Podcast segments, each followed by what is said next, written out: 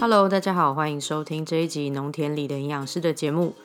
最近呢，我受邀参加了一些不同的呃节目，有一场是来自马来西亚的邀约的直播节目，然后还有一场呢是教育广播电台的广播节目。虽然都是讲话，但是对我来说，呃，心理上还是有很大的跟 Podcast 的差异，就是跟主持人这样一来一往的聊天，然后和呃我自己对着麦克风讲话，其实差蛮多的。而且就是访问过后，我通常不记得我自己说了什么，然后嗯结束之后也觉得我已经使出了洪荒之力，所以就会觉得很累。但 podcast 就很不一样，通常比较累的是前期要花很多时间去找资料啊，跟查资料。然后一旦我开始录了，就是基本上从头讲到尾，然后剪辑也不会花我太多的力气，剪完我就会把它直接丢上去。那但是这两种经验其实都蛮有趣的，就是了。跟大家打完招呼，我们马上就要进入今天要破除的留言是：吃面粉制品好容易拉肚子哦，我是肤质过敏吗？待会我们再来谈肤质这个东西。我们先来谈谈面粉制品。首先，相信大家应该都知道，面粉是由小麦磨制而成。那它会依照面粉里面的蛋白质含量由高到低，分成高筋面粉、中筋面粉和低筋面粉。我们在这里提到的小麦里面的蛋白质啊，它不是高品质的蛋白质哦，大家可以回去听一下我们上一集在讲呃牛奶跟。豆浆的那一集来去复习一下，在面粉里面的这个蛋白质的含量啊，会跟我们说的筋性有关系哦。如果要调整面粉里面的蛋白质含量啊，主要是从在一开始种植的小麦品种这里就会开始调整了。嗯，在小麦的品种里面有天生含蛋白质高的硬红小麦的品种，也有天生含蛋白质比较少的白色小麦的品种。那我们台湾目前栽种面积最大的是台中选二号，它是在一九八六年就育种出来的一个品种。那这种呢，台中选二号的这个呃小麦，它就是属于蛋白质含量比较高的硬红小麦。那在过去呢，是以酿酒为最大的用途。之后经历了将近三十年的时间，在二零一七年，台湾终于又培育出另外一个品种。台中三十五号，它是比较符合现代人吃小麦制品的习惯。那它的呃特性是它的呃含蛋白质的量就比较低，比较适合拿来制作成低筋面粉。不过听到这边，我想应该有些人开始有点点好奇，就是我们台湾适合种小麦吗？以往我们在社会课本上面听到适合小麦生长的地方，应该是在温带地区啊，而我们台湾是亚热带。多雨又温暖，我们这样子的地方适合种小麦吗？我想要先请大家想一下哦，就是在台湾云林县西北方的位置，好，这边有一个乡镇，它靠海，然后靠彰化，然后呢，而且它是鼎鼎大名六亲所在的位置，那边的地名大家想一下叫什么？它叫麦寮，然后麦寮的这个麦呢是麦子的麦。而且这个地方从清代的时候就叫麦寮了，也就是说，台湾其实从清代的时候就有开始种小麦了。在清朝的时候，这个地方麦寮这个地方就有跟小麦有很大的关系。也就是说，其实我们台湾是从很早很早就开始有种小麦喽。虽然小麦它真的是需要生长在比较干跟比较冷的地方。那在台湾也不是每个地方都种得出来。以本岛来说的话，我们主要的种植区域是在苗栗以南、台南以北这一带，好的气候的状况会比较适合种植。那呃，离岛的话，像金门，它也是种植非常多的小麦。所以说呢，我们台湾绝对没有不适合种小麦。虽然是这样子讲吼，但是台湾小麦的粮食自给率其实非常非常低，只有千分之一。即使现在有越来越多的农夫想要把小麦种回来，还是有很多要克服的问题啦。比方说，嗯，小麦成熟的时候，那时候刚好其他的作物都已经收成了，所以鸟就会很开心的来吃小麦。那常常等到小麦要收成的时候，已经被鸟吃的精光。然后，或者是说，台湾自己产的面粉，其实相较于进口的面粉的价钱来说是高很多的，那它的竞争力自然就比较低。总而言之呢，台湾小麦复耕还有很长一段路要走啦。讲回到我们一开始说的肤质过敏，到底是怎么一回事呢？这件事情有点复杂。首先，过敏它是由特定的物质引发身体一连串的免疫反应。那如果是讲到肤质过敏，我们就要来看看这个过敏反应到底是不是由肤质所引发的。那肤质到底是什么东西？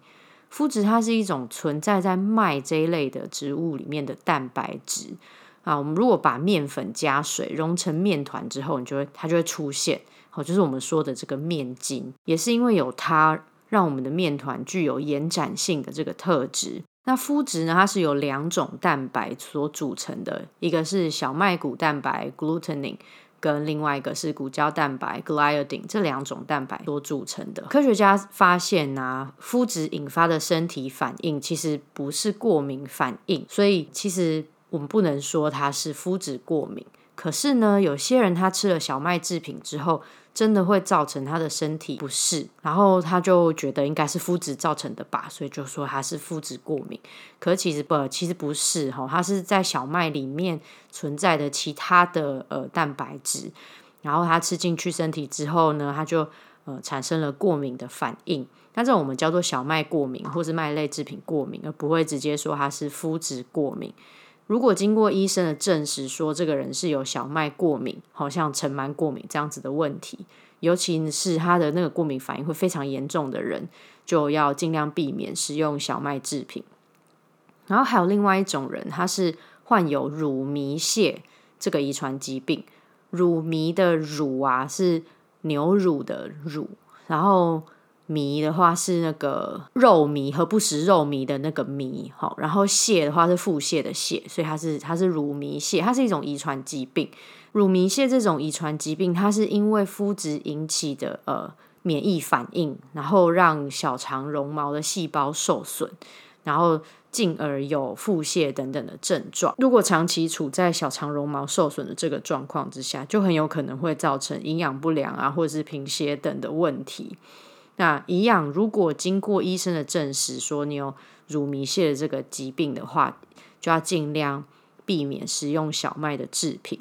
另外还有一种人呢，是对肤质比较敏感，或者是说对肤质的耐受度比较低，就是类似大家说的乳糖耐受度不良。好，就是呃，如果你不晓得话，也可以去听上一集的节目。这样子的呃，就是肤质啊，这样的状况是肤质进到我们肠道里面，因为比较不容易消化，然后就会产生腹泻啊，或者是胀气的症状。前面讲的这三种状况后，就是我完全没有讲到肤质过敏这个名词，在呃医学界或者科学界呢，肤质过敏这个名词其实是不存在的。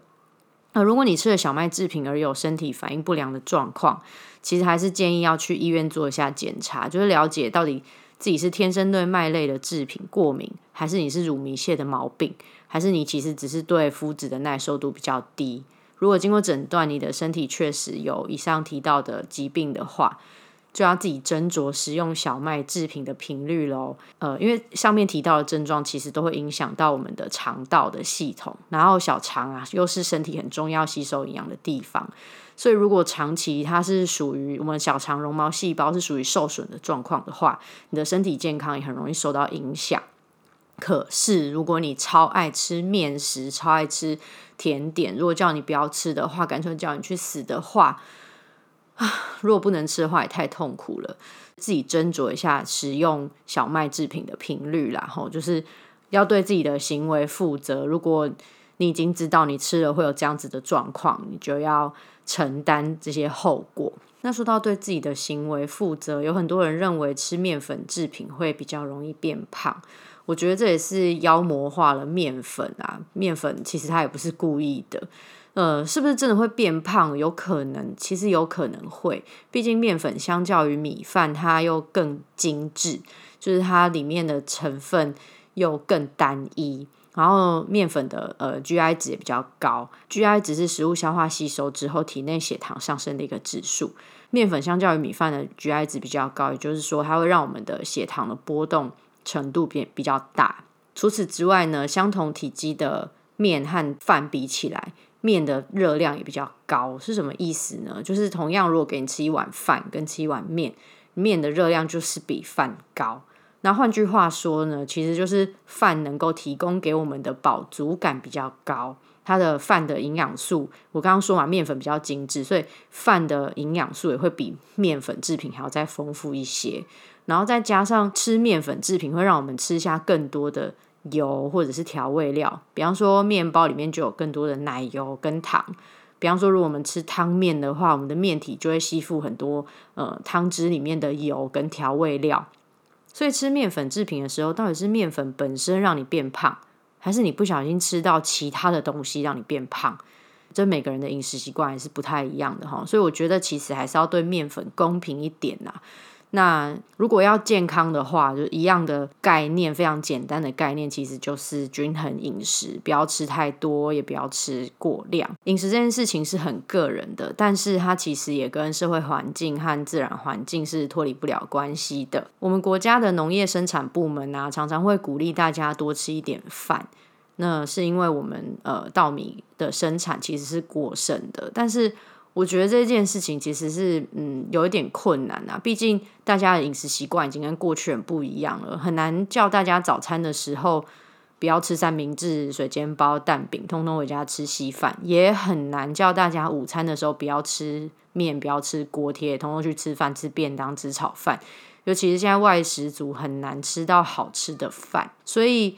我觉得一直鼓励大家吃饭是比较困难一点的啊，还不如鼓励大家多多食用台湾产的小麦制品，鼓励我们的农夫转做，然后提升一些后加工和保存的技术，觉得这样比较实际一点。那所以就是其实也是建议大家，如果你有机会可以吃到台湾小麦制品的话，呃，不妨多多的去尝试看看。如果呃大家有自己煮饭的习惯的话，其实也建议大家可以买台湾小麦制成的面粉来吃。像台湾的大雅农会啊，跟喜苑小麦，他们的面粉的品质其实都还蛮不错的。虽然说台湾小麦的复耕之路还很长，但是。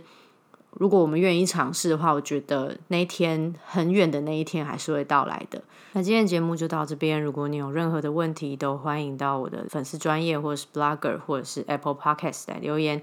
农田里的营养师，我们下次见喽，拜。